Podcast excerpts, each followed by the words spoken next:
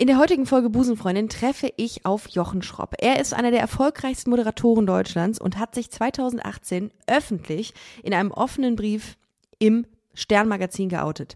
Jochen ist ein Queer-Icon, das kann man nicht anders sagen. Er ist quasi die Lady Gaga der deutschen Fernsehlandschaft. Falls ihr Jochen noch nicht kennt, was ich mir kaum vorstellen kann, dann checkt gerne mal Folge 63 und 65 von Busenfreundin aus. Da habe ich ihn nämlich auch kennengelernt und ähm, sehr unterhaltsame zwei Folgen mit ihm aufgezeichnet. Jochen ist wahnsinnig engagiert, empathisch, talentiert und smart. Dass der Kollege auch noch blendend aussieht, das lasse ich mal unerwähnt. Und das alles vereint er jetzt in seinem neuen Buch Queer as Fuck, über das ich mit ihm in der heutigen Folge gesprochen habe. Zusammen mit der Psychologin Miriam Junge hat er ein Buch geschrieben, das nicht nur der queeren Community Mut machen soll, sondern auch Menschen sensibilisieren soll, die vielleicht weniger Berührungspunkte mit der LGBT-Community haben. Ich freue mich sehr auf diesen tollen Kollegen. Insofern viel Spaß bei der heutigen Folge Busenfreundin, der Podcast. Busenfreundin, der Podcast mit Ricarda Hofmann.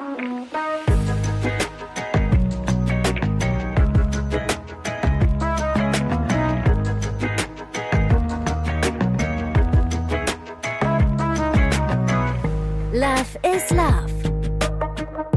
Jochen, schön, dass du da bist. Hallo Rikana, schön, dass du da bist. Oh, diese Erotik. diese Erotik, es ist hervorragend. Jochen, ich habe gestern drüber nachgedacht äh, vor unserem Gespräch, dass du äh, derjenige warst, der mir gesagt hat, äh, bei einer Aufzeichnung in Leipzig, Ricarda, Mats ab sagt man nicht mehr, sondern einfach nur nicken und den Film laufen lassen. Da musste ich noch sehr drüber schmunzeln. Mats ab. Hab ich gesagt, wie unangenehm. Weißt du, dass ich das letztens auch gesagt habe und genau an diese Situation gedacht habe? Ich habe letztens mal wieder Frühstücksfernsehen moderiert und Oh. äh, habe dann eben auch Mats abgesagt. Aber das ist genauso bescheuert, wie man das Mats sagt. ab. Und das schauen wir uns jetzt mal an. Ja, Ja. wir machen Fernsehen. Ich habe einen Film Ja. anmoderiert. Natürlich schauen wir uns den jetzt an. Das müssen wir nicht nochmal sagen. Und den hören wir uns jetzt zusammen an. Genau, dies ist ein Mats ab. Postcast, Postcast vor allem. Dies ist ein Podcast und den hören wir uns jetzt zusammen an. Oder wie meine Mutter immer sagt, ja, den, den Podcast habe ich gesehen. Ah ja. Das habe ich, das hab ich gesehen. Ja. Äh, und da musste ich letztens dran, äh, da musste ich sehr lachen, weil ähm, ich immer wieder, wenn, wenn, wenn es mal sowas gibt in meiner Welt, dann muss ich daran denken, dass ich das bloß nicht sage, äh, weil es auch wirklich altbacken klingt. Und da hast du vollkommen recht mit. Frühstücksfernsehen, wo du es gerade sagst, ähm, ist das nicht, ist das nicht das Format, wo du irgendwie um drei Uhr nachts aufstehen musst? Nein, um ein Uhr nachts habe ich letztens mal gehört und dann schon um fünf Uhr morgens fertig gemacht wirst und geschminkt wirst. Also ja, ich ne? muss tatsächlich So erst um 3 Uhr aufstehen beim Sat 1 Frühstücksfernsehen. Das ist ja erst Ausschlafen. Um 3 aufstehen. Top. Ja, dann ist man um 4 im Büro. Dann hat man ungefähr eine Dreiviertelstunde Zeit, sich vorzubereiten. Und dann geht man runter, zieht sich um, sitzt um 5 in der Maske und um 5.29 Uhr ist man on air. Ist es so ein bisschen wie Domia, ne? Da ist der ganze Biorhythmus im Das Arsch ist eigentlich, schrecklich. ne? Wenn du dann, die Haut, Ja. die, also so an Tag 3 hat man irgendwo rote Stellen, wo man sich denkt, warum? Und äh, man hat den ganzen Tag Heißhunger, weil man so gejetlaggt ist. Man will eigentlich den ganzen Tag nur Burger fressen. Ähm, ich habe aber was Gutes gemacht. Ich habe mir dann immer direkt nach dem Frühstücksfernsehen um 12 dann so eine Sporteinheit äh, gemacht. Also nicht jeden Tag, aber dreimal die Woche. Das war dann irgendwie ganz gut. Dann habe ich immer das Gefühl, ich habe mich wenigstens noch ein bisschen bewegt, weil eigentlich will ich nur auf der Couch liegen und Gilmore Girls gucken danach. Das ist krass. Und trotz der Tatsache, dass du das willst, siehst du so aus, weil du siehst ja hervorragend aus. Habe ich dir in den letzten zwei Folgen, die wir bei Busenfreundinnen gemacht haben, übrigens Folge 65 und 67, bitte mal reinhören. Da lernt ihr Jochen zusammen mit mir kennen. Und da habe ich dir schon gesagt, wie großartig du aussiehst. Und äh, es hat sich bis heute nicht geändert. Das ist jetzt, glaube ich, anderthalb Jahre her. Ich glaube, das ist wie bei das Benjamin Button-Syndrom bei dir. Du wirst immer schöner, je älter du wirst. Oder nee, so, nee, wie ist das nochmal? Reifer, je. Ach, egal. Man sagt ja über den Wein, der reifer wird, wird er besser. Das hast du auch von mir gelernt, ne? Immer am Anfang erstmal mit einem Kompliment reingehen, dann hat man irgendwie das Gegenüber schon auf seiner Seite. Es ist einfach eine wahnsinnige Lüge. Wir haben uns im Vorgespräch gerade unterhalten, dass ich gestern im Berghain war. Also jetzt nicht, nicht over the top craziness, sondern nur dreieinhalb Stunden tanzen. Aber ich fühle mich. wie ich aussehen würde, wenn ich im Berghain gewesen wäre? Du siehst trotzdem noch gut aus, obwohl du im Berghain warst. Und dann werde ich auch immer grauer. Das nervt mich auch, muss ich echt sagen. Aber ist das nicht eigentlich bei Männern sexy? Ist das nicht ein Siegel, also ein, ähm, ein Silbersiegel, möchte ich fast sagen, für, ähm, für attraktive Männer, dass sie einfach sagen, ich lasse es grau? Also ich finde viel schlimmer, wenn man so wie Dieter Bohlen irgendwie sich gefühlt ähm, die Haare gelb färbt, um einfach nicht grau zu sein. Ja, aber ich war am Wochenende auf dem 50. Geburtstag. Das ist ja jetzt, also in meinem Freundeskreis feiert man jetzt schon 50. Geburtstage. Und da habe ich mal gesehen, wie viele Männer, Frauen ja sowieso, wie viele Männer sich die Haare färben. Und dadurch natürlich auch noch mit Mitte 50 weitaus jünger aussehen. Und meine Haare stören mich gar nicht, aber dieser Bart nervt mich so. Und ich glaube, wenn ich jetzt so, vielleicht mache ich das mal, vielleicht färbe ich die mal schwarz oder so und gucke mal, ob es mich noch mal ein bisschen jünger- Schwarz? schwarz. Oder Blau-schwarz. schwarz oder blau-schwarz mit einem Grünstich. Aber ich habe ähm, ich hab auch immer das Problem hier an den Seiten, ich habe ja so Geheimratsecken, ich sehe ja irgendwann aus wie Tingle Bob, glaube ich. Ähm, geerbt von meinem Vater, Grüße gehen raus. Und die gehen, werden auch langsam so silbrig und das ist das Schlimme. Aber ich habe den Vorteil, dass ich blonde Strähnen habe und dann lasse ich mir die immer so strähnen und äh, habe jetzt irgendwann nur die, nur die Ecken nur noch äh, so, so Aber gesträhnt. Geheimratsecken habe ich Aber- auch, deshalb habe ich ja das Pony so auf einer Seite, weil ich bin letztes Ja. Jahr auch schon angeschrieben worden von einer türkischen Transplantationsklinik, die sich, die mich gefragt haben, ob ich mir vorstellen könnte, Da weißt du nicht. gegen 50 Posts mir ähm, die Glatze auffüllen zu lassen. Krass, aber da weißt du auch nicht, ob du da, ähm, ob du da enttäuscht sein sollst oder, oder glücklich drüber, ne? Also irgendwie ist das so, es gibt nur diese zwei Also Aggregatzustände. ich habe mich gefreut, weil ich dachte Anfrage. so geil, ein paar tausend Euro sparen und dann dachte ich so, ach nee, das ist mir viel zu peinlich, da überhaupt einen Post zu machen. Ich glaube, wenn ich das machen würde, dann, dann will ich das Da selbst muss es schon zahlen. schlimm sein. Ja. Ähm, wie komme ich jetzt, wie kriege ich jetzt die Brücke? Selbst zahlen. Ähm, egal. Das Buch hast du nicht selbst gezahlt, das habe ich dir geschickt. So gut. Also da, da merkt man, dass man mit einem Profi zusammenarbeitet hier So, an dieser Stelle. Ja. Du hast ein Buch geschrieben, du bist ein Tausendsasser. Aber man kann es nicht anders sagen. Du siehst gut aus, du kannst was, du bist intelligent, du äh, bist, bist talentiert. Ähm, das, was dir wahrscheinlich ganz Deutschland immer sagt. Und, äh, und jetzt hast du auch noch, ein, jetzt hat er auch noch ein Buch geschrieben. Ja. Ähm, Frage. Wie, wie oft ähm, wird, wie, wie oft wird das gesagt? Jetzt hat er auch noch ein Buch geschrieben in Interviews, die du führst oder in Fernsehinterviews. Äh. Noch nicht einmal, weil keiner journalistisch Okay. auf deiner Höhe spielt. Also das ist, Zu Recht es ist auch. nicht so wie Barbara Schöneberger, jetzt singt sie auch noch. Das wollte ich nämlich, diesen, diese, diese Brücke wollte ich eigentlich schlagen, aber die hast du mir jetzt genommen, weil du natürlich um Längen einfach deutlich besser bist im, im Moderativen, aber das macht nichts, das ähm, muss ich, damit muss ich umgehen lernen. Ja, aber du bist quasi die Barbara Schöneberger, finde ich, Das ist der, Quatsch. Ich äh, der wünschte, ich Queerness, wäre Barbara der queeren Community. Nee, obwohl ich wünschte auch nicht, ich wäre Barbara Schöneberger. Also ich finde ja Barbara ganz, ganz toll und ich war auch letztens mal wieder auf einer Veranstaltung und habe gedacht, ich habe sie wirklich vermisst, weil eine Zeit lang hat Barbara Schöneberger jede Veranstaltung, die es gibt, moderiert und man hat dann auch Wegmoderiert. Ja. Ja, sie gibt sich da ja schon immer sehr viel Mühe, wobei dann auch diverse Mhm. Witze dann auch irgendwie immer wieder kommen. Und wenn du Oh, sie dann das gelingt mir, das, Ja? das würde mir auch passieren, glaube ich. Mm. und wenn du sie dann quasi viermal im Monat siehst, denkst du so, ach, das habe ich doch schon mal gehört. Aber ähm, sie hat, glaube ich, auch sehr, sehr viel zu tun. Sie hat, glaube ich, wenig Privatsphäre. Und ich bin ja nach so einem Gig dann auch gerne mal derjenige, der dann auch noch so ein bisschen feiert und die Hütte abreißt. Und ich glaube, wenn ich ihr Pensum arbeiten würde, dann, äh, obwohl, ich glaube, das tue ich ja ehrlich gesagt, aber ich feiere halt trotzdem noch. Ich wollte gerade sagen, also das kriegst du gut unter einen Hut, äh, wahrscheinlich. Also du bist ja viel unterwegs und machst super viel und, äh, und da habe ich immer vollsten Respekt für. Ich habe irgendwie gefühlt kaum Energie, wenn ich mal irgendwie vier, fünf Termine habe die Woche. Aber du hast Ähm, doch aber auch mega weiß- viel zu tun. Ja, aber ich, ich schaff, äh, ich sollte mal wieder feiern gehen. Ich glaube, das tut auch dem Kopf ganz gut, weil du dann mal rauskommst aus deinem, aus deinem Sumpf. Ähm, Nee, gestern Abend habe ich die ganze Zeit nur gedacht, okay, ich muss morgen aufstehen, ich muss morgen aufstehen. Ich habe morgen, ich habe heute auch, ich habe heute auch irgendwie vier oder fünf unterschiedliche Termine. Und Noch ein Tequila! Nee, ja, wirklich. Ich habe nur Wasser getrunken, glaube ich, ein Bier oder so. Aber alle immer so, jetzt entspann dich doch mal, jetzt entspann dich doch mal. Ich so, nein. Nun gut. Kann ich. Aber kannst du gut feiern ohne Alkohol? Weil das gelingt mir in, äh, in letzter Zeit auch recht gut. Nee, generell nicht. Ich- Also gestern war ich ja jetzt nicht, ich, ich meine, gestern habe ich ja nur ein bisschen getanzt und so, aber also Okay. wenn ich, ja, nö, will ich aber auch gar nicht. Ich habe jetzt angefangen mit, äh, mit alkoholfreiem Kölsch. Dafür werde ich absolut immer ans Kreuz genagelt dafür. Ja.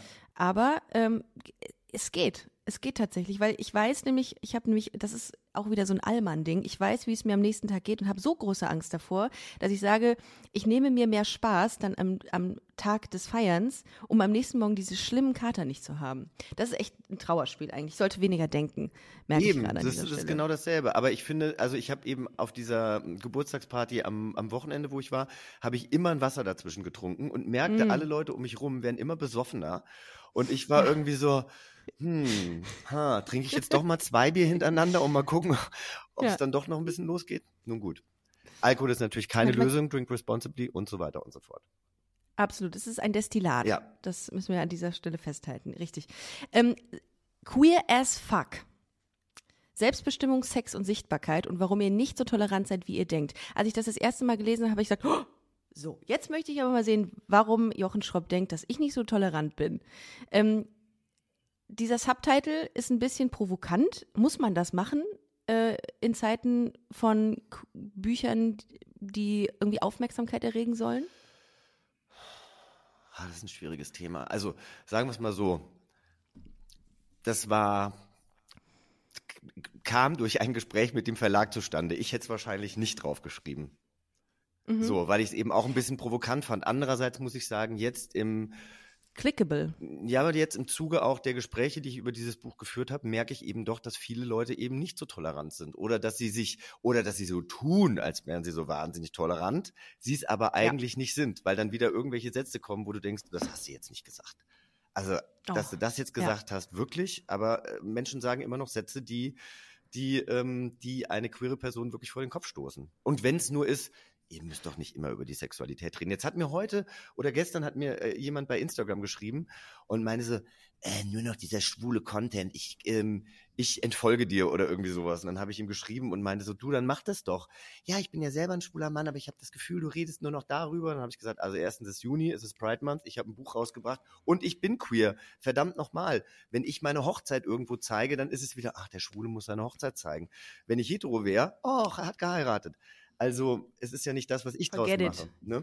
Du kannst machen, was du willst. Es gibt immer irgendwelche Menschen, die ihre. Ich fra frage mich auch manchmal wirklich, ähm, was die Leute dann antreibt, sowas zu schreiben. Also vielleicht zu viel Zeit und so, aber es, ähm, ich weiß nicht, wie es dir da geht. Ich antworte meistens auch darauf, aber es regt mich dann für, für mit Sicherheit sieben oder acht Sekunden auf. Und dann geht's aber auch wieder. Aber dann frage ich mich, ach komm, unnötig, mir da jetzt irgendwie einen Strick draus zu drehen, dass ich irgendwie dreimal hintereinander ähm, transsexuell gesagt habe und nicht transident, was ja völlig richtig ist, aber es ist jetzt auch nicht falsch. Mhm. So, das war jetzt das Letzte, was ich heute Morgen gesehen Ah, ja. habe.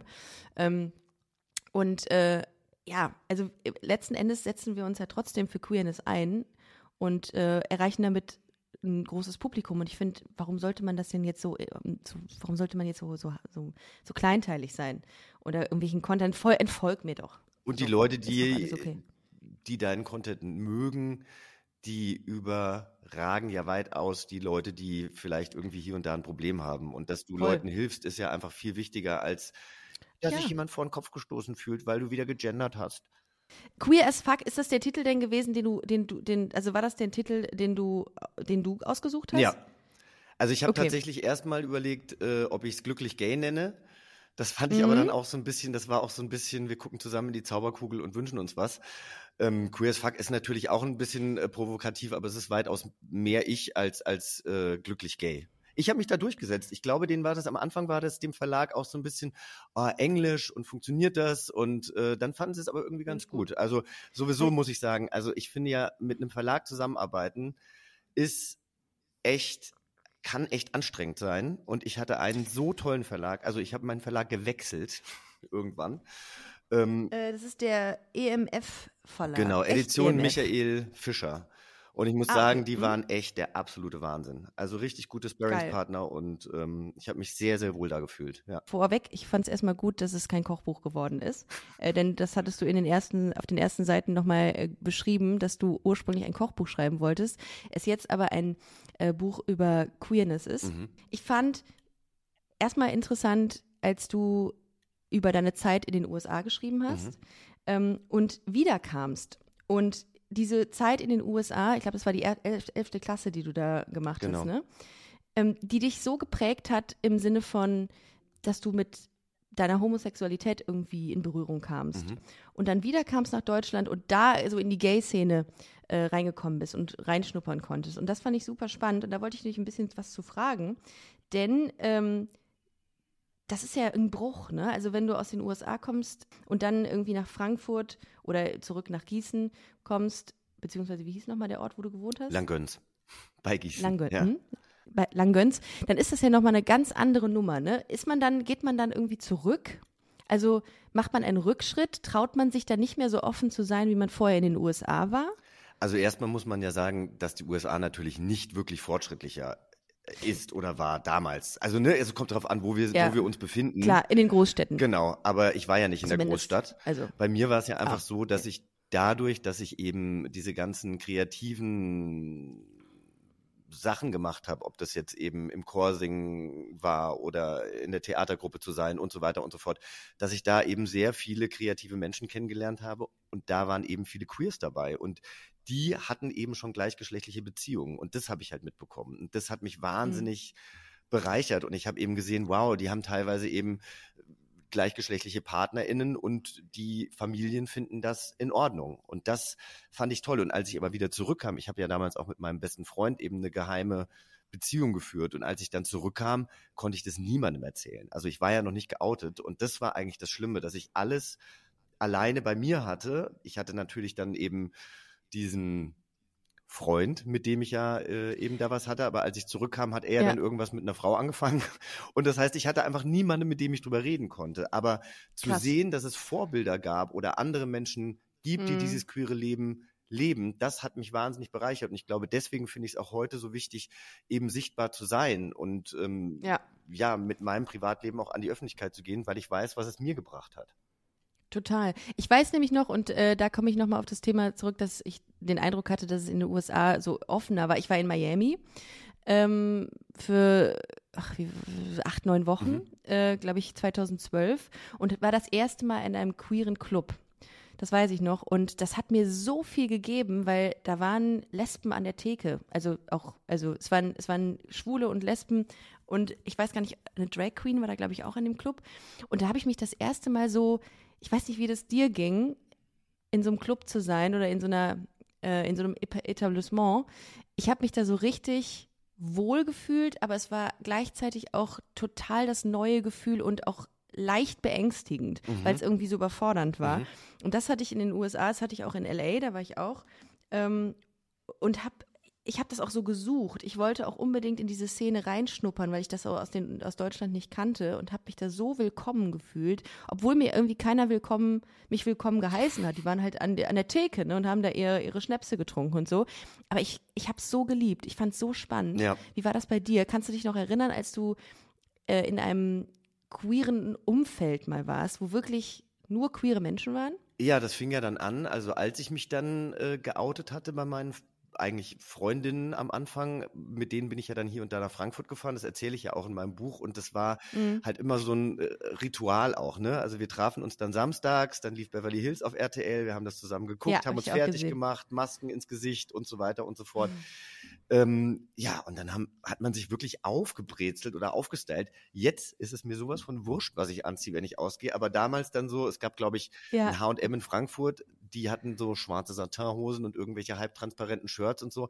Da habe ich mich damit eingekleidet und bin dann ins Lofthaus. Das war eben mein Club in Frankfurt. Ja. Und das Lofthaus war ein unfassbar geiler Club. Lustigerweise kenne ich jetzt die Frau, auch eine lesbische Frau, äh, die den Club damals äh, gemacht hat. Das ist mittlerweile eine Freundin von mir. Das wusste ich damals natürlich irgendwie wie nicht, dass witzig. ich Elke irgendwann mal kennenlernen würde.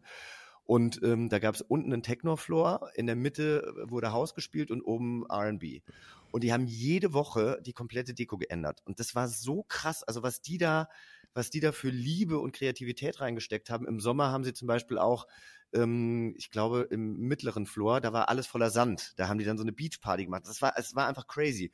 Und wenn du Ja. dann natürlich anfängst, jede Woche in so einen Club zu gehen und Leute wiederzutreffen und die kennen dich dann schon und freuen sich auf dich und dann hast du so einen So wie eine. Familie. Es ist wie eine Familie Ja. und es ist auf Ja, einmal voll. auch wie ein alternatives Universum, was sich da irgendwie auftut. Und das war ja dann im Endeffekt auch der Grund, warum ich mich bei meinen Eltern geoutet habe, weil meine Mutter Mhm. halt gesagt hat, was fährst du denn jetzt wieder im Dezember bei minus zwei Grad nach Frankfurt? Kannst du nicht in Gießen ausgehen? Nein, kann ich nicht.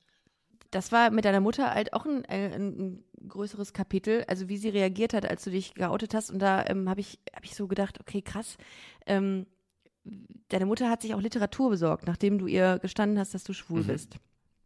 Und hat sich deine Mutter, was ja per se gar nicht schlecht ist, fand ich in dem Moment, weil ich gedacht habe, ey cool, äh, Jochens Mutter holt sich dann irgendwie Bücher und weiß ich nicht, alles Mögliche an Informationsmaterial, um sich mit der Thematik auseinanderzusetzen und frug dich dann tatsächlich, will gar nicht so viel spoilern, ob du jetzt ähm, künftig Frauenklamotten anziehen würdest. Also er hatte ein ganz, ganz verquertes, queertes Bild irgendwie gefühlt von Queerness und Schwulsein ähm, hat dich das enttäuscht, als sie dich das gefragt hat? Oder war das für dich irgendwie so, ach komm?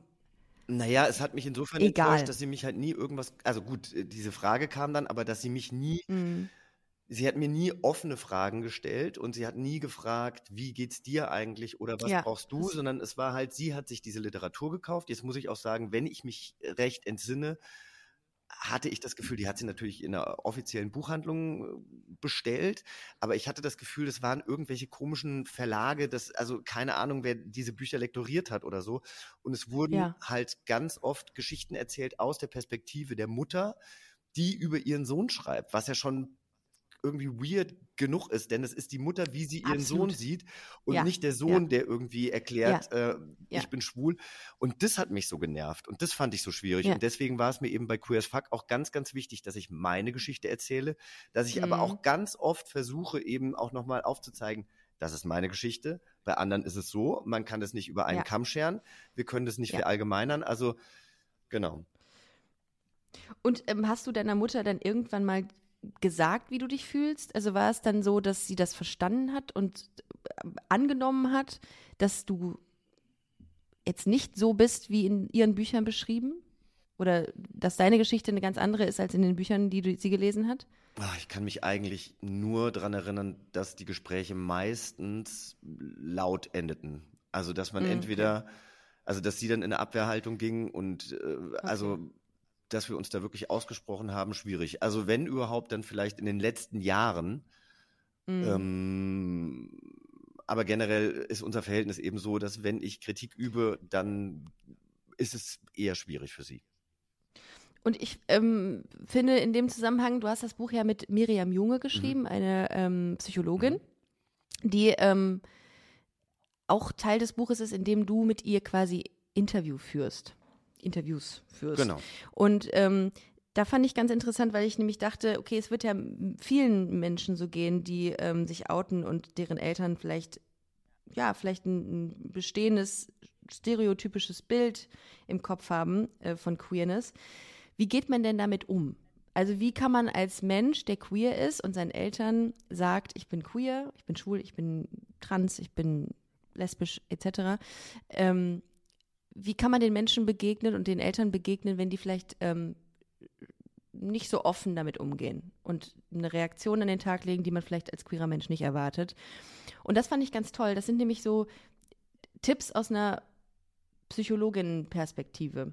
Wie kamst du auf die Idee, das in einer Kollaboration zu machen? Und äh, was ist der Ansporn dahinter gewesen? Also ich erzähle ja sehr viel Privates in diesem Buch. Und das war mir am Anfang gar nicht so bewusst. Also ich glaube, die Grundidee war, dass ich gar nicht so viel Privates erzähle, sondern ich das eher versuche, so ein bisschen wissenschaftlich zu halten. Das funktioniert ja. aber nicht. Also du musst deine mhm. Geschichte einfach erzählen. Und das ist ja auch das, was die Leute interessiert. Also nicht, ne, so, aber an, anhand von das Beispielen. Das ist auch das Geile. Ich mag das auch total gerne in deinem Buch. Und dann habe ich aber gedacht, ich will ja. aber jetzt nicht so ein, oh, ich sag mal, so ein Promi-Buch schreiben, wo irgendjemand jetzt, keine ja. Ahnung, mit Anfang 40 seine Biografie rausbringt, sondern mhm. mir war es wichtig, dass ich eben auch tiefer in Themengebiete einsteige und ich kann ja nur meine Perspektive erzählen und da war es mir eben wichtig, das dann teilweise eben schon noch so ein bisschen aus psychologischer Sicht zu sehen. Und mhm. im Endeffekt sind die Ratschläge ja auch gar nicht unbedingt nur für queere Menschen, weil, äh, ne, also ich habe auch äh, schon Therapiestunden hinter mir und äh, habe gelernt, teilweise besser oder anders zu kommunizieren. Und es geht ja einfach nur darum, seine Bedürfnisse klar und deutlich zu formulieren und ähm, mhm. vielleicht auch ganz ruhig einfach zu sagen, hey, ich würde mir von dir wünschen, dass du dir das ja. und das von mir anhörst oder so. Aber das kann man ja auf jedes, auf jedes Thema ummünzen. Ne? Äh, die Zielgruppen, die sind, die sind breit gefächert. Also man kann als, äh, als Eltern kann man dieses Buch sehr, sehr gut lesen. Auch als queerer Mensch fühlt man sich in vielen Dingen einfach verstanden und gesehen. Also ich habe mich an vielen Dingen, ich meine, klar, ist nochmal was anderes äh, als lesbische Frau, aber irgendwie auch wiederum nicht. Und äh, ich habe viele Dinge irgendwie gefühlt, Mhm. gerade was dieses Thema Outing und Coming Out betrifft, ähm, habe ich gemerkt. Wie war die Zusammenarbeit mit Miriam? Äh, wie habt ihr euch zusammengefunden? Also wie war der Schreibprozess? Habt ihr euch gegenüber gesessen oder wie, wie lief das ab? Wir haben eigentlich Gespräche geführt. Wenn es zeitlich manchmal nicht ähm, möglich war, dann habe ich meine Fragen formuliert und sie hat dann die Antworten formuliert und ich habe dann nochmal Gegenfragen gebracht. Also das, das kam immer drauf an, je nachdem, wie die Zeit irgendwie gerade da war. Ähm, und Miriam hat sich aber ja teilweise auch natürlich, weil sie Psychologin, Psychotherapeutin ist, hat sie auch gesagt, das kann ich jetzt gar nicht so beantworten, das muss man mal so und mal so sehen. Und dann musste ich da halt schon teilweise nochmal reinkrätschen, weil ich glaube schon, ähm, ja, dass, dass, Leute, und das ist ja das, was man auch von Miriam kennt, wenn man ihr bei Instagram folgt, ähm, sie ist wahnsinnig gut, jemandem Anleitungen zu geben. Microhabits, sagt sie ja immer, also Kleinigkeiten äh, zu verändern für ein glücklicheres Leben. Und das macht sie eigentlich sehr, sehr gut. Ja. Was hast du bisher so an Feedback bekommen, ähm, was, was das Buch angeht? Also gibt es Menschen, die dir schreiben und sagen, ey, das hilft mir total? Total, ja. Und das ist eigentlich auch das schönste Feedback. Ich habe äh, ich habe ähm, jetzt letzte Woche erfahren, mit wie oder mit wie wenig Büchern ich an der Bestsellerliste vorbeigeschrammt bin. Super ärgerlich. ähm, Ich kaufe noch mal ein paar und dann hundert. sagte, nee, es ist ja vorbei. Es ist ja irgendwie, Ach ich glaube, das ist ja am ja. Anfang dann irgendwie so, also das ist, ist ich habe es ja auch gar nicht deswegen geschrieben, trotzdem hat es mich natürlich so ein bisschen gewurmt und es waren halt Klar. 16 Bücher. Ah. 16. Oh, Und dann habe ich zu meiner Lektorin, das tut weh. habe ich zu meiner Lektorin gesagt, so mein Gott, hätten wir das nicht machen können, wie die ganzen Schlager-Manager, äh, die dann irgendwie auch 1000 CDs kaufen. so dumm. Nein, ist ja wurscht. Aber dann, dann kriegt das Buch natürlich nochmal eine Ja. größere Aufmerksamkeit. Aber was Ja, ich klar. eigentlich sagen wollte, deswegen Mit dem Sticker da drauf. Genau, ne? dieser kleine Ja, rote Sticker. Aber deswegen habe ich das Buch ja nicht geschrieben, sondern ich habe das Buch geschrieben für solche Nachrichten, die ich eben bekomme. Und da hat mir eine transidente Frau geschrieben, Mhm. die mir lustigerweise auch schon geschrieben hat, als ich mich 2018 geoutet habe. Und äh, damals habe ich das aber nicht gesehen in der ganzen Flut der Instagram-Nachrichten. Und da hat sie mir geschrieben, ähm, hallo Jochen, ich wollte dir nur sagen, ich finde dich ganz toll. Ich glaube, ich bin lesbisch. Ähm, und dein Outing macht mir Mut, dass ich auch irgendwann zu mir stehen kann. 2018 geschrieben. Jetzt 2022, lieber Jochen. Ich war sicherlich eine der ersten, äh, beziehungsweise einer der ersten, äh, der sich äh, dein Buch gekauft hat. Na gut, also ich glaube, sie, sie ist noch nicht, oder er ist noch nicht durch die Transition, aber äh, Ja, okay. ähm, sie, sie, sie benutzt noch weibliche Pronomen. Also insofern Mhm, okay. sage ich sie. Sie hat Ja. mir geschrieben, dass sie sich aufgrund des Buches jetzt bei ihren äh, besten Freundinnen geoutet hat als transident Oh, und das jetzt quasi in toll. Angriff nimmt. Ähm, und das, das ist dann wahnsinnig schön und da freue ich mich. Oder Ja. wie viele Leute mein Buch auch äh, repostet haben und gekauft haben Ja. und gesagt haben, Urlaubslektüre, ich kann es gar nicht aus der Hand legen. Ich habe Geil, hab ne? mich da total wiedergefunden und so. Und das finde ich echt Wahnsinn. Also wirklich, wirklich schön. Ja.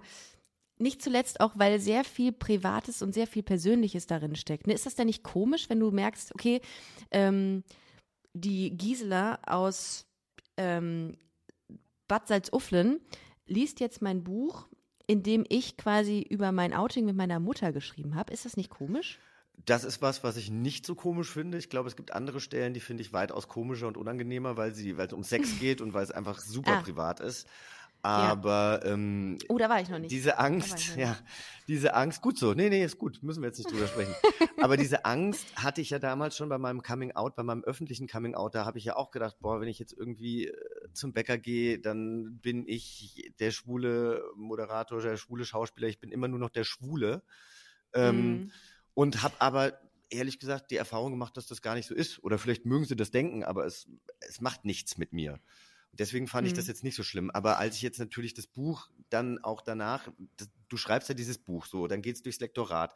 Bis das dann rauskommt, vergehen ja Monate. Und meine Lektorin meinte so, lies es bitte einfach nochmal. Es ist immer gut vorher, wenn man dann auch irgendwie viel über das Buch spricht, es einfach nochmal zu Ach. lesen. Krass, okay. ja. Und als ich es dann gelesen habe, habe ich teilweise auch gedacht, oh, musste ich das jetzt so grafisch darstellen? Musste ich das jetzt irgendwie so ausdrücken?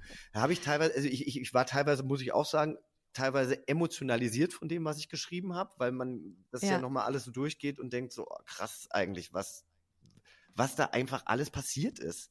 und wie viele traumatische Erlebnisse eigentlich da waren, die man so Ja. nicht wahrnimmt. Ja, man, Mm, also jetzt, ich weiß nicht, ob du das mitbekommen hast. Letzte Woche hat die Welt so einen Artikel rausgebracht, ich der sehr schwierig war. Ja. So.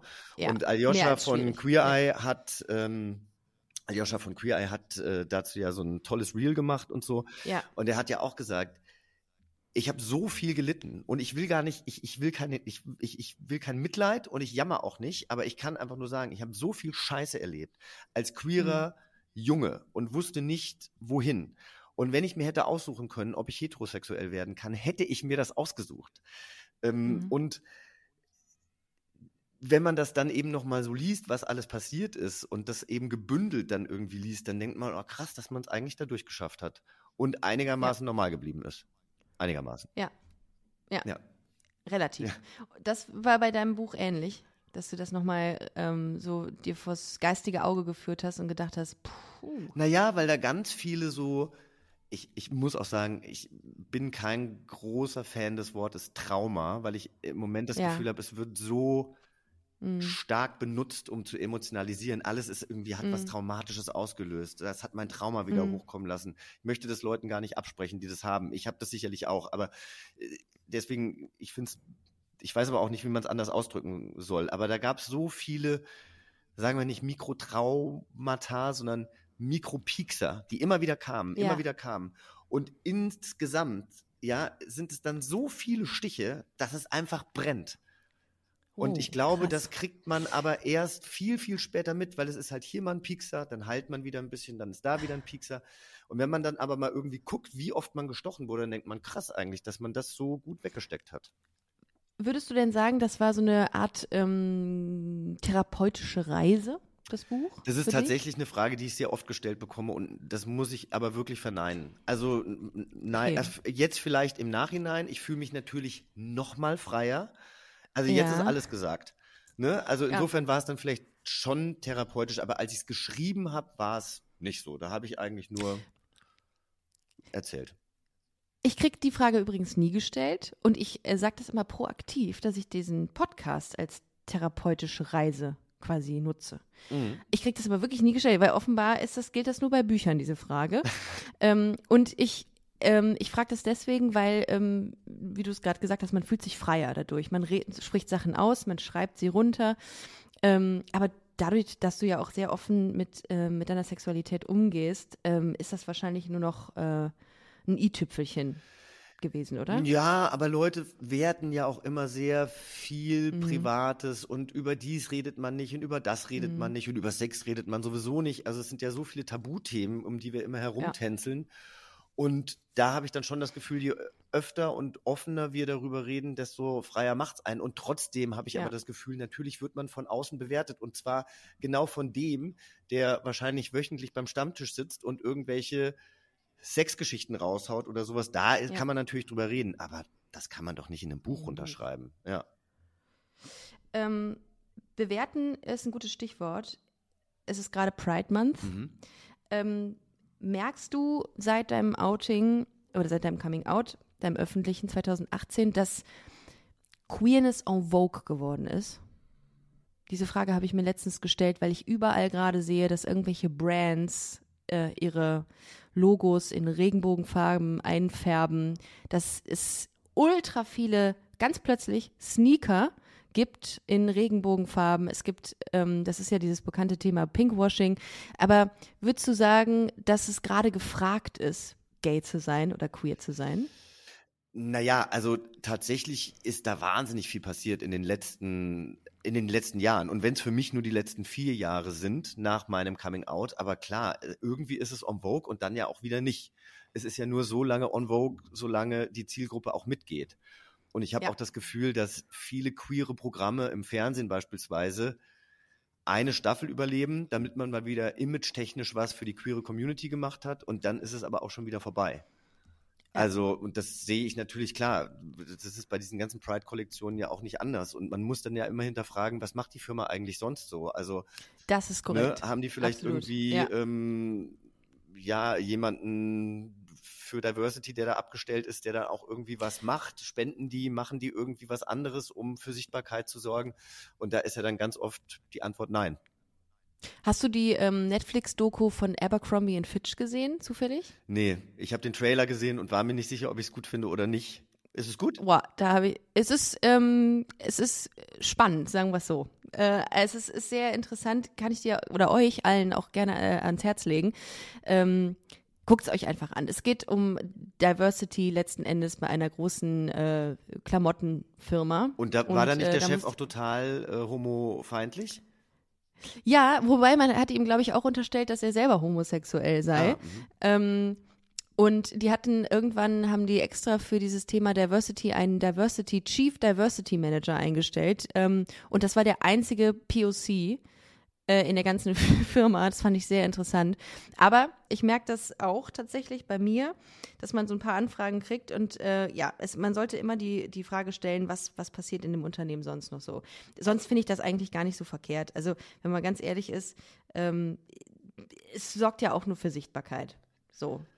Und es ist äh, ja. letzten Endes ja auch ja. Jetzt nicht verwerflich. Das, du musst es ja nicht kaufen. Das stimmt, aber ich weiß jetzt nicht, ob es uns weiterbringt, dass McDonalds jetzt Rainbow Fries hat die angeblich auch noch scheiße schmecken. Was?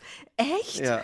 Du dir, also und vor allem diese, Rain diese Rainbow Fries sind einfach nur, was ist es, Pastinake, rote Beete und Karotte oder sowas. Also es sind einfach Three Shades of Orange Shit. oder Erdton also, oder so. Ja. Also. Nee, ich habe mir tatsächlich Krass. so ein YouTube-Video angeguckt. Es gibt ja so Leute, so Fastfood-Tester, immer wenn ein neuer Burger oder irgendwas Neues rauskommt, dann fahren die direkt zu McDonald's und probieren das und machen ein Video. Das sind so richtig krasse Nerds.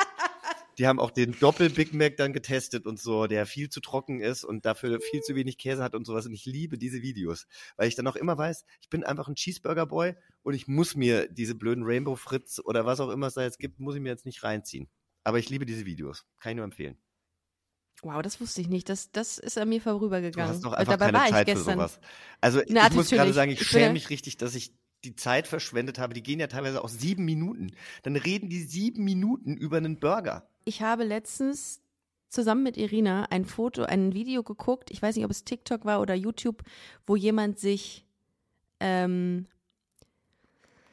ich glaube, ich muss das rausschneiden, aber ist egal, wo, ähm, wo sich jemand äh, Mitesser ausgedrückt hat. Das musst du nicht rausschneiden. Das finden, ich meine, da gibt es eine ganze Serie, Dr. Pimpelpopper. Das, das sind ja. sieben Millionen Aufrufe. Ich finde das wie ehrlich. Ich auch. Und ich hatte einen Ex-Freund, der hat diese Videos geguckt, um runterzukommen. Und es ist aber nicht nur, das ist aber auch nicht nur dieses äh, Pickel ausdrücken, sondern äh, da siehst du auch richtig, dass die irgendwelche ähm, Verkapselungen rausschneidet und sowas, ja. Widerlich. Was ich aber zum Beispiel auch nicht wusste, und ich weiß nicht, ich glaube, das ist in Deutschland noch nicht so angekommen, aber du kennst das bestimmt, ASMR, sagt dir was, ne? Ja, ja, ja. ja aber Fall. ich meine, da gibt es ja auch irgendwie, wenn du da so deep divest, irgendwie gibt es oh. irgendwelche Videos oder sowas, wo Leute einfach drei Stunden Sushi essen und du kannst ihnen dabei zugucken. Oder ja, wie das, sie Haare das schneiden. Mukbang, Mukbang. Das sind Mukbangs. Kennst du das? Wo jemand ganz viel isst? Nee. Heißt es so? Nee. Das ist geil. Das, jemand hat einen ganzen Tisch voll Essen und haut sich das einfach nur die ganze Zeit Ja, aber rein. es geht ja um die. Äh, war, war, Schna äh, ähm, um diese Geräusche halt, um die Schmatzgeräusche. Ja, stimmt, ASMR. Äh, und äh, was, was ich aber wirklich, worauf ich wirklich stehe, und das, das, ist, das ist jetzt wirklich ein Geständnis, äh, wenn Sachen sauber gemacht werden. Ein ganzes Auto von innen, ich liebe diese Videos. Ich liebe das für meinen Kopf, wenn ähm, die, wenn die, die ganzen Armaturen gesäubert werden. Ich würde es lieben, wenn es mein Auto, also ich habe gar kein Auto, aber wenn es mein, wenn es ein Video von meinem Auto, wie das gepumpt, oh. das war ein Luxus, den habe ich mir damals gegönnt. Ich, ähm, mein erstes Auto war so ein Ami-Golf. Wir hatten ja sehr viele, in Hessen hatten wir sehr viele Kasernen und ich habe mir damals von einem Amerikaner quasi einen Golf gekauft. Der hatte getönte ja. Scheiben. Dann hatte der natürlich auch das kleine amerikanische Nummernschild, ein Spoiler, richtig geiles Ding, äh, ein CD-Wechsler und den habe ich dann so alle zwei Monate, das war wahnsinnig günstig bei uns, äh, wo die Waschstraße war, habe ich das Auto abgegeben. Ähm, und zwei Stunden später war das picobello sauber. Und die haben das so richtig, ah. ja, es war toll. Wenn es damals schon TikTok oder Instagram gegeben hätte, dann hätte ich mich sehr über dieses Video davon gefreut. Ja. Du hättest ja, dich aber also, auch gefragt, dieses Auto hätte ich bei Jochen Schropp nicht wirklich gesehen. Höchstwahrscheinlich. Echt jetzt? Naja, Krass. das war schon ein bisschen prollig. Hast du noch Fotos davon? Kannst du es mal irgendwann zeigen? Ich würde es gerne, oder, oder schick mir es mal. Ich würd, das würde ich mal gerne sehen. Den Prollwagen von Jochen Naja, Schropp. so Top. prollig war es jetzt nicht, aber äh, Nee? im Gegensatz zu den deutschen Golfs war es dann schon nochmal eine Spur schnittiger. Ja, okay, gut. Wie sind wir jetzt da gelandet? Vom Pinkwashing zu Zum, zum Videos, die einen beruhigen. Ja. Ja, ASMR. Ähm, hättest du 2018 vor deinem öffentlichen Coming Out gedacht, dass du online ähm, deine Hochzeit mit Norman begleitest? Nee. Danke. Ich hätte Okay, aber auch nächste Frage. 2018 nicht gedacht, dass ich überhaupt jemals heirate, glaube ich. Ja, Das ist so, ja schon krass Ist, ich meine, da sind, sind ja nicht viele Jahre vergangen, ne? Also vier. Naja, es kam halt der Rechnung, Richtige. ja. Und wenn der Richtige kommt, dann weiß man das einfach. Oh, Na, es ist wirklich so. Das ist, äh, ähm, das habe ich nie in Frage gestellt. Und dann haben mich Leute vor der Hochzeit immer gefragt, und, bist du nervös? Kriegst du schon kalte Füße? Was ich eigentlich auch eine Frechheit finde. das und, ist auch übergriffig. Das ist auch übergriffig eigentlich. Ja, aber ich. die Leute meinen es ja gut. Das ist ja genauso wie, Ja. ach, wieder ein Schwuler an, die Hetero an der Hetero-Welt verloren gegangen oder sowas. Ja, das ist ja auch schade, die ganzen Frauen Ja, ärgern sich jetzt. Genau, ist ja immer nett gemeint. Aber Enttäuschung. die kalten Füße kamen nicht. Und Da war ich ganz froh drum eigentlich. Habt ihr einen Ring? Ja, ne? Ja. Wie sieht der aus? Halt mal Oh hoch. nein, ich habe ihn gerade nicht an. Toll. Jetzt haben wir dich. Das, das, schneiden wir raus. Warte mal, nee, nee, nee, Ähm, nee, nee. Also, ich kann dir ganz nee. genau sagen, was das Problem ist mit diesem Ring. Ich liebe diesen Ja. Ring, ich ziehe ihn auch gleich wieder an. Äh, Ja. Aber der Ring war am Anfang so weit, dass ich immer gedacht habe, wenn ich mir die Hände wasche, ich werde den verlieren. Und dann habe ich Oh, gedacht, dann werde ich okay. den immer abnehmen müssen vor dem Händewaschen. Was aber Oder mehr essen. Es geht immer direkt auf die Finger, du hast absolut recht. Und ähm, wenn man dann aber viel unterwegs ist, dann habe ich halt gedacht, ja, dann lasse ich den Ring halt wahrscheinlich irgendwo liegen und das wäre ja richtig ätzend. Also habe ich mir den Ring enger machen lassen. Mittlerweile ist der so eng, dass ich mich richtig verheiratet fühle. Ich sag's dir, wie es ist. Der ist so eng, ich krieg den nur auf und ab mit Seife. Und ich habe manchmal dann so einen Rappel, wenn ich abends auf dem Sofa sitze, dass ich irgendwie denke, ich muss den jetzt abmachen. Ich muss den jetzt abmachen. Und diesen, diesen Moment hatte ich gestern Abend, dass ich den einfach abmachen wollte. Und jetzt habe ich ihn noch nicht dran gemacht. Er ist wie so ein schmaler Siegelring. Der ist ja oben so abge. Steht da ähm, der Name Norman drin? Nee, da steht noch nichts drin. Unser Goldschmied äh, hat gesagt, falls es doch nicht läuft, lass es mal.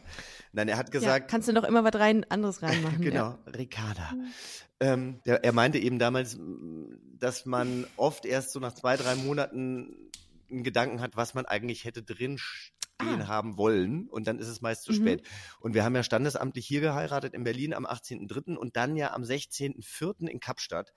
Und ich glaube, hätte ich mich damals entschieden, hätte ich irgendwie nur den 18.03. reingeschrieben und jetzt wäre mir aber der 16.04. eigentlich viel wichtiger, weil das ja eben das Fest war, was wir mit unseren Freunden und äh, Familie verbracht haben und das war einfach, das Standesamt war schon weitaus schöner, als ich es mir vorgestellt habe, aber die Hochzeit in Kapstadt ist eigentlich Das für mich sah- die richtige Hochzeit. Das sah so geil aus. Und du, ihr saht sehr geil aus. Also was eure Anzüge, mm, muah. Also, als ob ihr da reingeschossen worden wärt. Ja, das waren ja Also- Maßanzüge, ne? Ja. Dann sieht man auch so aus. Und das ist das Geilste. Aber das war ist auch, das muss ich auch erzählen, das war so witzig. Also wir haben ähm, Anzüge bekommen von Boss und die hatten Oh. gerade so eine, die haben so drei Farben, die, die in diesem Jahr gerade in sind für die, mit denen sie sehr viel arbeiten. Das ist beige, schwarz und weiß.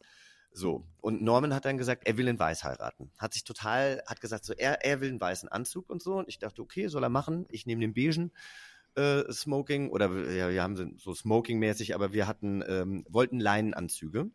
Ich Oh, habe auch einen geil. Leinenanzug bekommen. Normans Anzug war allerdings aus einem anderen Material. Und der hing da und ich kann ja Norman immer direkt im Gesicht ablesen, wenn irgendwas nicht so gut ist. Und er kommt da rein und wir sind eben hier bei Boss äh, an der Friedrichstraße, alle wahnsinnig nett. Der ein Glas Champagner, bla bla bla, super nett. Ähm, und ich sehe einfach nur, wie Norman die ganze Zeit guckt, als hätte er gerade irgendwie, keine Ahnung.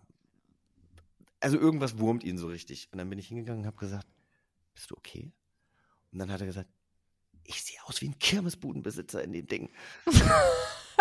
und dann hat er es aber angezogen und dann war er zum Glück total happy damit und fand es ganz, ganz toll. Und er sah ja auch wirklich toll aus. Aber als es halt so da hing, in diesem Stoff, den er halt irgendwie Ja. anders sich vorgestellt hatte, war er erstmal sehr enttäuscht. Ja. Gut. Ja, das, man muss sich da wohlfühlen, natürlich. Bei seiner, obwohl ich habe mir gedacht, als ich so alles auf Social Media verfolgt habe, war das nicht auch hart stressig? Es war gar Weil nicht das ist so, stressig. nee, Es war vorab super stressig, weil es einfach wahnsinnig Ja. anstrengend war, das alles zu planen von Deutschland aus. Ja. Und dann muss ich halt auch sagen, in Südafrika läuft es halt alles ein bisschen anders. Die eine Okay. Location, die wir Freitag hatten, ähm, ich glaube, da haben wir zwei Wochen vorher dann quasi nochmal wirklich die Bestätigung bekommen, dass wir da feiern können. Hm. Okay. Ich habe immer mal, ich gleich ganz deutsch, ne, direkt irgendwie hier meine E-Mail, meine WhatsApp, äh, schickt mir den Vertrag und so, nix gehört. Nix gehört. Ich wusste auch bis zwei Wochen vorher gar nicht, was die Location kosten soll und so. Und ich dachte echt Ja. so, um Gottes Willen. Und dann lief das Mhm. aber alles. Dann war das echt irgendwie alles toll. Und als wir vor Ort waren, konnten wir uns total entspannen. Das lag Ja. aber einfach daran, dass wir einen so tollen Freundeskreis haben, die so unterstützend waren, also die immer gefragt Mhm. haben, können wir irgendwas helfen, was sie gar nicht unbedingt mussten, aber die halt miteinander so gut harmoniert und funktioniert haben, Hm. das war so schön zu sehen, dass sich Leute treffen und Oh. Leute Zeit miteinander verbringen, wo du gar nicht für möglich gehalten hättest, dass die jetzt genau miteinander viben. Und das war toll. Hm. Und ich meine, wir haben 14 Tage wirklich gefeiert. RTL hat ja irgendwie, RTL.de hat geschrieben, drei Tage wach, Bullshit, 14 Tage wach, RTL. Aber ähm, wir wurden so durch diese ganzen äh, Tage getragen, das war einfach echt schön, ja. Hammer. Es sah aber auch wirklich mega aus. Also äh, unfassbar. Und dann ist es auch geil, wenn man wirklich sagt, das war der schönste, die schönsten 14 Tage unseres Lebens, äh, in denen wir wach waren.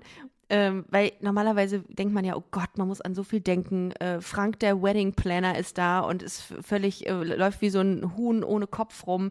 Alles ist immer so aufgewühlt, aber das sah so entspannt aus und toll ich- und so Ich happy. bin halt ein absoluter, also ich bin halt ein absoluter Control-Freak, was das angeht. Und ich bin jetzt Mhm. nicht so, und das gibt es auch, das hat zum Beispiel unser Florist gesagt, der hat gesagt, es war so angenehm mit uns, weil wir haben ihm halt einen Mut gegeben und haben halt gesagt, so und so Mhm. stellen wir uns das vor. Und äh, Ja. dann haben wir besprochen, in welche Richtung irgendwie die Farben gehen. Und das war es dann aber auch schon, ja. Und er sagt halt, und der war Okay. zum Beispiel auch dafür zuständig, das ist das Komplizierte da. Also wenn du eine Location anmietest, ja, die hatten die Tische, die Stühle musst du aber noch irgendwo anders mieten. Dann musst du, äh, dann musst du die ganzen, ähm, also Besteck, Geschirr musst du alles mieten, Tischdecken musst du mieten, du musst das alles irgendwo und das hat dann eben unser Florist gemacht und das war, das war wirklich Okay. super. Und er sagte aber, es gibt eben eben auch Brautpaare, die wollen jede Gabel abnehmen, die wollen jede einzelne Blume abnehmen, ja, und gehen dann irgendwie, wenn dann alles aufgebaut ist, nochmal durch und sagen, oh, die Blume mag ich aber gar nicht, die müsst ihr jetzt wieder rausnehmen und so. Und da waren wir relativ entspannt. Aber trotzdem war es Ja. so, und das habe ich relativ schnell gemerkt, dass ich schon immer vorgeben muss, was ich mir vorstelle und schon auch sagen Ja. muss, also ich konnte mich jetzt selten darauf verlassen, dass das einfach so geschieht, Ja, wie ich klar. mich da das vorgestellt habe, ja. Ja, aber letzten Endes wird es dann so, wie man es haben will. Ja, ne? das stimmt. Als Konsequenz daraus. Ja. Aber mega. Also wie gesagt, auch, auch nochmal an dieser Stelle herzlichen Glückwunsch. Vielen Dank. Auch an Norman. Und, und alles Gute für die nächsten 98 Jahre, die ihr vor euch habt. Also das, ähm, das sieht voll schön aus. Ist auch mega, mega geil, glaube ich, als äh, im, im Hinblick auf Sichtbarkeit und ähm, Aber das ja, war ich zum will gar nicht Beispiel- wissen, wie sch schöne Sachen du da gekriegt hast an Nachrichten. Ja, aber das, das muss ich auch sagen. Also, das, ähm, äh, diese Verlobung hat ein so positives also Bild bei mir hinterlassen, dass äh, dann natürlich so ein paar Media-Outlets kamen und sagen, sagten so, ja, wir würden gerne über eure Hochzeit berichten und ich Hm. hatte halt überhaupt keinen Bock, dass da irgendwelche Journalisten oder sowas sind. Also das wollte Ja, ich halt, klar. das wollte ich nicht. Ja. Ähm, und dann haben wir uns halt äh, mit einer Zeitschrift darauf geeinigt, dass wir denen halt Bilder stellen und wir entscheiden aber auch, wer der Fotograf ist. Und ich fand das immer komisch, wenn Leute ihre Hochzeit dann in so einer Zeitschrift, ich sage jetzt mal ganz klassisch, verkauft haben. Ja, Ja, ähm, davon abgesehen, dass das jetzt überhaupt nicht, also wenn man weiß, was eine Hochzeit kostet, ist das wirklich nur ein Tropfen auf dem heißen Stein. Und darum ging es auch überhaupt nicht, sondern es ging einfach wirklich darum, dass ich gedacht habe, das als Zeichen für junge queere Menschen, die, das hatte ich halt früher irgendwie nicht. Und das, deswegen, des, deswegen haben wir das irgendwie gemacht. So, ja. Ich finde das total nachvollziehbar. Ähnliches habe ich ja auch gerade. Ich hatte am Anfang, ähm, als ich mit Irina zusammengekommen bin, auch immer gesagt, nee, das, ich mache das nicht so öffentlich und wenn überhaupt nur ganz dosiert. Und wenn wir beide als Paar nicht nach außen hin irgendwie ganz normal und easy miteinander umgehen, wer denn dann? Also wenn man nicht so mit, mit die Reichweite nicht dahingehend auch nutzt, zu sagen, ey, das ist vollkommen selbstverständlich, dass wir als lesbisches Paar hier und da sind, dann weiß ich auch nicht. Also, äh, wie gesagt, ich äh, bin immer noch so ein bisschen äh, schüchtern, was das angeht, so meine Beziehung nach außen hin irgendwie zu auch. thematisieren. Ich mache das so lange, solange ich mich wohlfühle damit. Ja. Und wenn ich irgendwann sage, nee, ist mir zu viel, dann lasse ich es auch wieder. Aber Darum, ich sehe das bei dir ja auch, also und bei Norm. Also ja, ab und zu taucht er dann mal auf und das ist ja irgendwie auch schön, aber es ist jetzt auch nicht so. Voll. Äh, Es soll ja auch authentisch bleiben. Und es gibt ja Absolut. es gibt ja auch viele Instagram-Accounts, die, die ja sehr erfolgreich sind und, und wahnsinnig viele Mhm. FollowerInnen haben, aber wo so ein glückliches Pärchenleben vorgelebt wird, wo ich mir denke, so, boah, das ist mir jetzt aber auch eine Spur too much. Also das ist mir dann, das ist dann Same. so Hochglanz da, das finde ich dann irgendwie auch blöd. Total. Nee, insofern ähm, finde ich das absolut nachvollziehbar. Ja, Jochen. Queer as fuck. Ein absolut zu empfehlendes Buch, ihr Lieben, wenn ihr Bock habt. Wenn ihr jetzt diese ganzen äh, Kapitel lesen wollt, und ich kann euch das, ich kann euch das wirklich ans Herz legen. Es ist, also es ist kein Scheiß, es ist wirklich, ich habe mich an, in vielen Punkten relaten können und es ist auch geil geschrieben und es ist, hat einen riesengroßen Mehrwert. Dann äh, kauft es euch bitte. Es ist online und offline erhältlich. Ich kann man, man kann auch in eine ganz normale ähm, äh, Buchhandlung gehen, oder? Man kann in eine ganz normale Buchhandlung gehen, man kann es natürlich Mhm. auch da bestellen, wo viele Leute nie bestellen würden. Oder Ja, man holt es sich kenn als. Kindle-Version, Ach, da ist es nochmal Okay. ein bisschen günstiger. guck. Ja, dann tut das bitte. Oder man denn, wartet, bis äh, ich irgendwann ein Hörbuch eingesprochen habe, aber das kann doch dauern. liest lieber das Buch. Das, äh, das, das, das bekämpft auch die Dummheit. Also lesen jetzt. Insofern, ähm, vielen Dank, Jochen, dass du dir die Zeit genommen hast. Es war wie immer ein Feuerwerk. Es macht unglaublich Spaß, mit dir zu sprechen, weil ich auch von dir sehr viel lernen kann. Du als Profi in dem, äh, hier in dem Kontext. Und auch als Ähm, Freund. ich, ich finde, ich finde, ich finde, Freund. ich finde ja wirklich, weil das muss man ja sagen, wir wollen ja immer und dann packen wir es nicht so, weil wir beide eben auch sehr, aber wir haben vorhin die Kamera angemacht und es ging direkt los und es ist einfach schön. ja, Und das ist was Und echt ich- ich- Wertvolles. Vielen Dank.